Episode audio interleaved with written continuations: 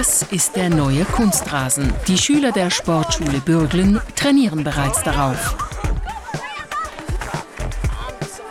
Am Spielfeldrand steht Fabrikant Andreas Tischhauser. Vor fünf Jahren beauftragte er den EMPA-Physiker Rudi Hufenuss, an einer neuen Phase für Kunstrasen mitzuarbeiten. Zum ersten Mal sehen die beiden nun ihre Faser im Einsatz. Also das ganz Spezielle an dem Rasen ist, dass die Helme immer wieder aufstehen.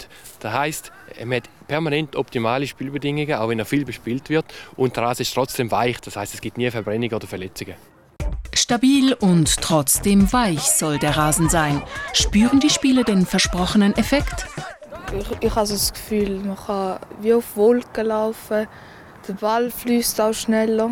Es ist halt so, dass es viel weicher ist und, und man hat auch nicht immer Granulat überall. Grad. Für einen perfekten Kunstrasen wollte die EMPA St. Gallen neue Wege gehen. Rudi Hufenuss und Marcel Halbeisen setzten auf eine neuartige Kunstfaser. Die Idee war, dass man die Weichfasern, die an sich sehr freundlich ist, verstärkt mit den harten Polyamidfasern. Das heißt, ich nehme die harte Polyamidfasern und tue sie in den Kern in die weiche Polyethylenfaser. Mache so eine Kombination. Knackschnuss. Bei zwei unterschiedlichen Materialien kann es passieren, dass Mantel und Faserkern unter Belastung auseinanderplatzen. Deshalb entwickelte das Team völlig unkonventionelle Querschnitte, die den Druck auf die Faserteile möglichst gleichmäßig verteilen sollen. Doch in der EMPA-eigenen Spinnanlage zeigte sich schnell, das Mischen verschiedener Kunststoffe ist problematisch. Eine Schwierigkeit ist, dass man zwei Kunststoffe verbindet. Das Polyamid und das Polyethylen. Die haben unterschiedliche Schmelzpunkte. Und das zu kombinieren, das ist eben nicht mit jeder Anlage möglich. Um das Problem zu lösen, entwickelte die EMPA zusammen mit der ETH Zürich einen neuen Spinnkopf.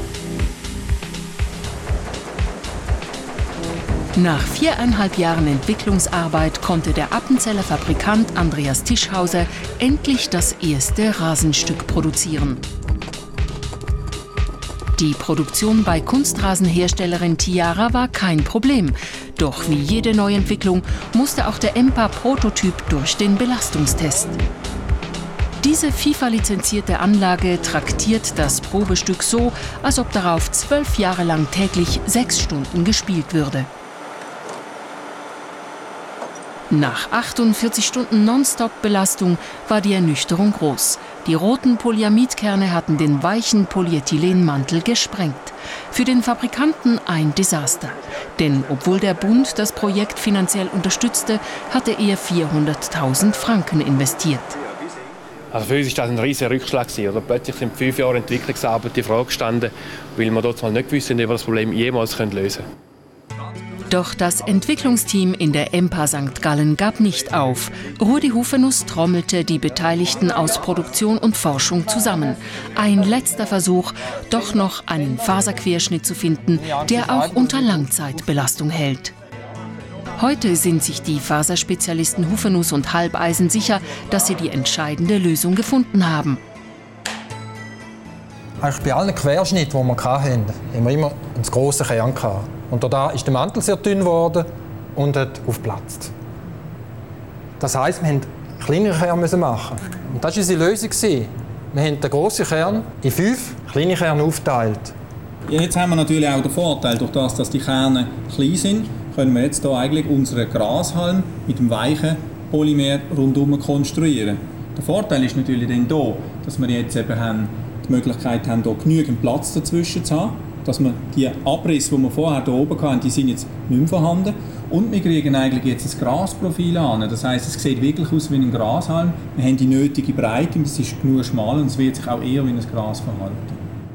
Das Lichtmikroskop zeigt, im Inneren sind fünf harte Polyamidkerne platziert. Ein weicher Mantel aus Polyethylen umhüllt sie gleichmäßig. Dass die Sportschüler in Bürglen je auf einem Kunstrasen spielen würden, der hart ist und doch weich, war jahrelang ungewiss. Trotzdem, ans Aufgeben dachten sie nie. Wir haben derart viel investiert, an Zeit und Geld, alle beteiligten Partner, dass wir wollen, zu einem Ziel kommen und haben zu jedem Zeitpunkt daran geglaubt. Mehr als zufrieden ist auch Forscher Hufenuss. Der perfekte Kunstrasen ist wohl endlich Tatsache. Es ist überhaupt etwas Besonderes, wenn man etwas erfinden kann, das nachher auch zum Produkt wird. Das ist nicht bei, jedem Produkt, äh, nicht bei jeder Idee so okay, dass man am Schluss auch ein Produkt hat, das tatsächlich funktioniert.